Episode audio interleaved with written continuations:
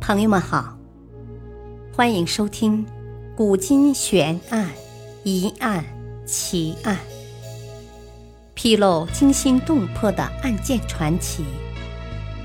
作者：李晓东，播讲：汉月。谢济世陆生南，孪生文字案。据说谢继生、陆生南是一对孪生案件，两案都胎育于李福、田文静互参事件，但胎育期长短不齐。说起陆生南冤案，还得从另一事件说起。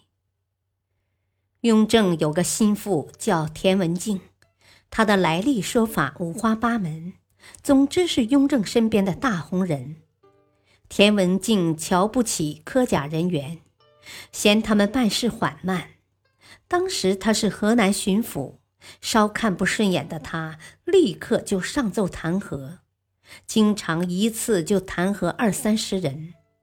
因为雍正信任他，大量科甲出身的官员接二连三因田文镜的弹劾而罢官，搞得整个河南人心惶惶。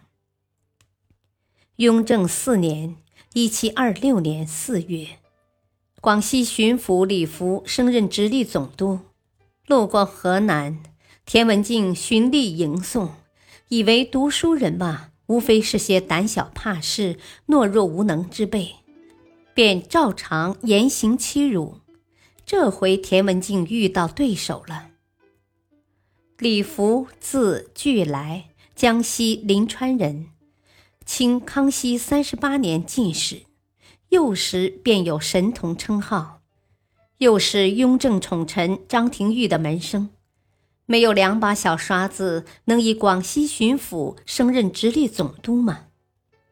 李福可不是吃素的，当时就忍不住指责田文镜不该有意侮辱天下读书人，于是田文镜便上密书参劾李福。说他们这些科甲出身的人在拉帮结派搞朋党。同样，李福一进京就参劾田文镜，并为因他而罢官的众多官员鸣冤。雍正事先收到田文镜的密书，心中有数，对李福的奏书置之不理。不过，还是派人往河南调查田文镜。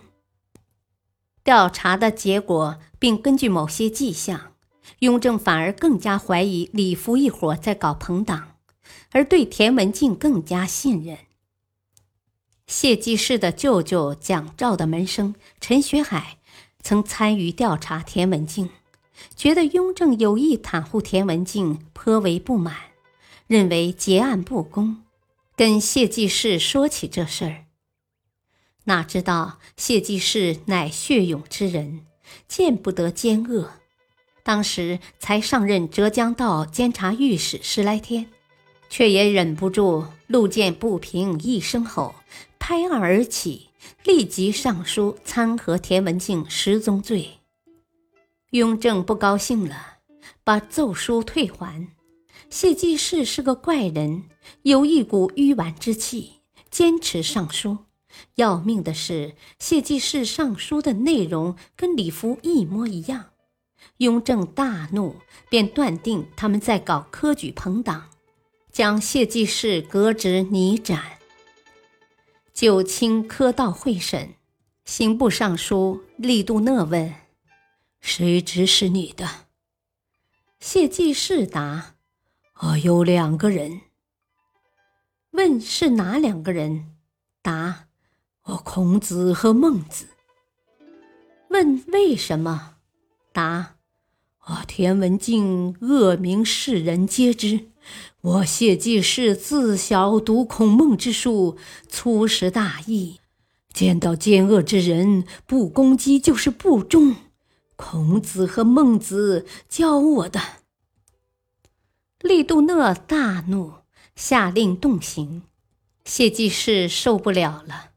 搬出康熙皇帝的庙号来，大叫“圣祖仁皇帝”。听到康熙庙号，众大臣都要下跪的。谢济世熬行不过，就大叫圣祖仁皇帝。陪审的众大臣赶紧下跪，这一叫一跪，弄得会审的场面十分滑稽。最后的结果将李福革职，谢济世、陆生南革职，并发配新疆阿尔泰。怎么又把陆生南扯进去了呢？陆生南先是以举人身份被选为江南吴县知县，因为在吴县做知县有政绩，雍正便召他进京汇报工作。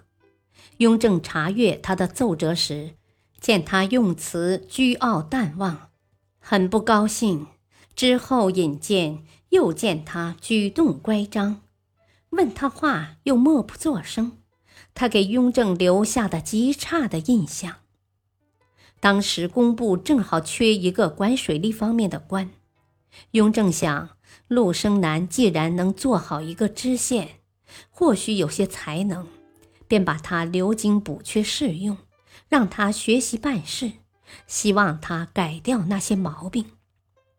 过了不久，雍正又引荐陆生南，陆生南依旧是那样。不卑不亢，言谈之间还让雍正觉得有抗逆的意思。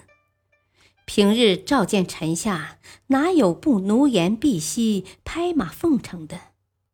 雍正大为恼火，转而又想：你陆生南跟谢济世是老乡，李福又做过广西巡抚，你们肯定是一伙的，搞朋党，所以才敢这样无礼。简直是无法无天了。于是把陆生南也革职，发配新疆阿尔泰。在新疆阿尔泰充军，本来也不至于落到斩首的地步。或许是充军的日子太过无聊，也或许是才华思想达到了一定的高度，学艺进，文艺奇诡不测。谢济世越过程朱理学三纲五常的正统，对《大学》进行批注；陆生南则以提倡民主、反对极端独裁专制的超前思想，写了《通鉴论》十七篇文章。